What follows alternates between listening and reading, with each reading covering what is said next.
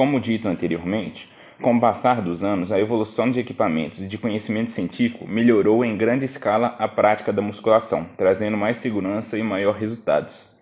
Sempre presente nas academias, a musculação vai além da hipertrofia.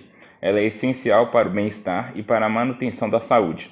Ao longo dos anos, o perfil do praticante de musculação mudou bastante e alguns exercícios passaram por mudanças e aprimoramentos.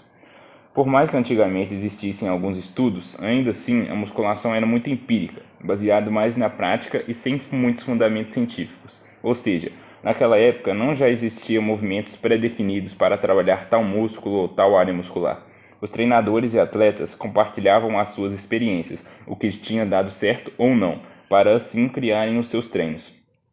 Já hoje em dia, onde a área acadêmica se interessou mais pela musculação, possibilitou a correção de exercícios, aprimoramento de técnica e ajuste dos equipamentos de musculação. Atualmente, as empresas que fabricam os aparelhos de musculação estão cada vez mais evoluídas, nos oferecendo aparelhos que primam pela segurança e biomecânica ideal. Os estudos realizados nas universidades ao longo dos anos levaram ao aprimoramento dos métodos de treinamento para englobar carga, técnica e intensidade, todos em conjunto.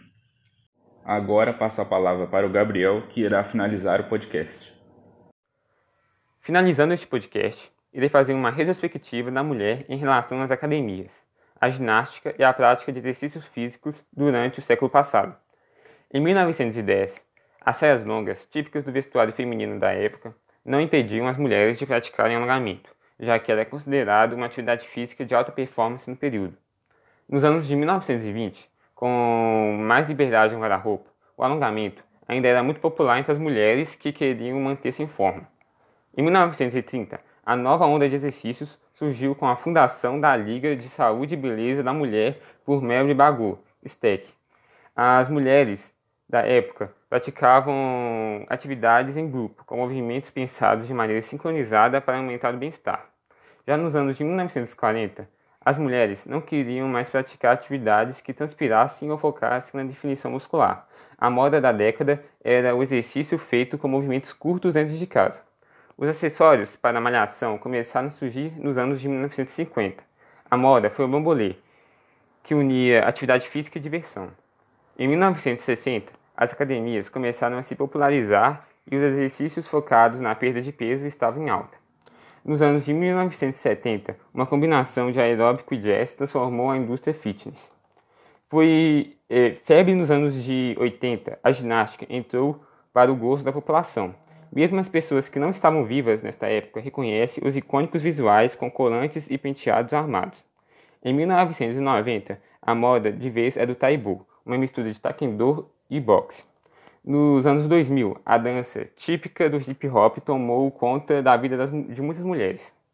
Hoje em dia, diversas aulas de dança são procuradas, mas a verdade é que o zumba, dança latina que mistura várias vertentes e promete queimar de 600 a 1000 calorias em uma hora de aula, é conhecida e procurada no mundo todo.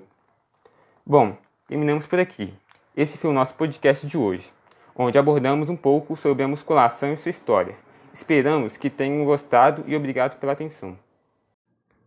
Bom dia, eu irei falar um pouco sobre a história da musculação para introduzir o nosso podcast. Bom, a prática mais utilizada no mundo, que visa o aumento de massa e o condicionamento físico mais maduro, é a musculação. Pesquisas históricas afirmam que surgiu 400 anos antes de Cristo, contando com relatos de jogos de arremesso de pedras e escavações recentes em que encontraram pedras com entalhes para as mãos associadas prontamente ao treinamento com pesos. Como esporte, a atividade se origina também há muito tempo, adaptada como exercício de competição ainda no século XIX. Eugene Sandel, considerado pai da musculação, foi o primeiro homem a tornar do exercício uma prova, tendo como objetivo mostrar que vencia quem tivesse os maiores e melhores músculos. Essa prova londrina teria acontecido só em 1901, onde contava com 156 atletas e teve como vencedor o jovem William Murray. Se tornando o verdadeiro ídolo do esporte por cerca de 30 anos, Eugene Sandel, o dono do melhor físico do mundo, era apelidado de aristocrata dos músculos, conhecido como um fenômeno mundial do potencial físico. Sandel inventou aparelhos para a prática e aperfeiçoou outros já existentes, criando cursos de ginástica a partir dos princípios da musculação. Assim, como propagado por Sandel, as proporções tomadas pela prática da musculação são cada vez maiores, conquistando aliados em todo o mundo que buscam um melhor condicionamento físico e mais força e resistência muscular. A musculação hoje, assim como outras práticas físicas, é realizada a partir de um olhar mais saudável, contando com rigorosos aspectos de saúde e bem-estar para ser efetida ao homem. Agora os outros irão dar continuidade ao nosso podcast.